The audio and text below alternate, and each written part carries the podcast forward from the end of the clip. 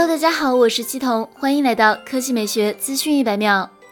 综合国内媒体报道，华为终端相关负责人七月十七日在华为云互联网峰会表示，截至今年一季度末，华为五 G 手机中国市场份额已达百分之六十三，全球五 G 手机出货量份额达百分之四十，领先三星，市场第一。截至一季度末，华为五 G 手机全球发货量超一千五百万台。IDC 数据显示，二零一八年第二季度，华为手机首次超越苹果，出货量位列全球第二。二零一九年，华为智能手机全球出货量超二点四亿部，仅次于三星。据日经此前报道。四到六月，华为手机出货量或将超越三星，成为全球第一大手机厂商。报道称，受到新冠疫情扩大影响，预计四到六月，三星的出货量同比减少约三成，华为仅小幅下降，双方形成分化。韩国 SK 证券的估计显示，四到六月，华为的手机出货量为五千五百万部，而三星仅为五千一百万部。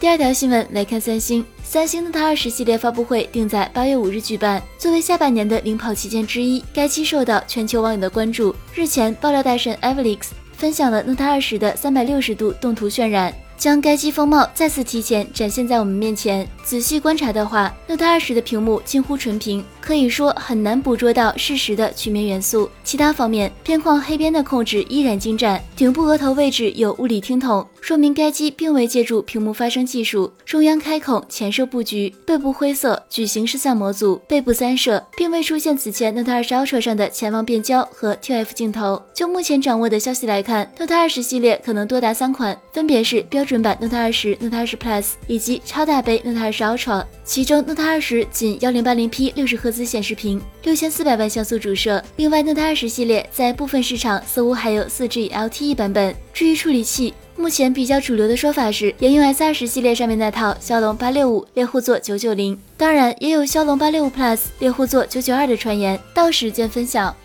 好了，以上就是本期科技美学资讯一百秒的全部内容，我们明天再见。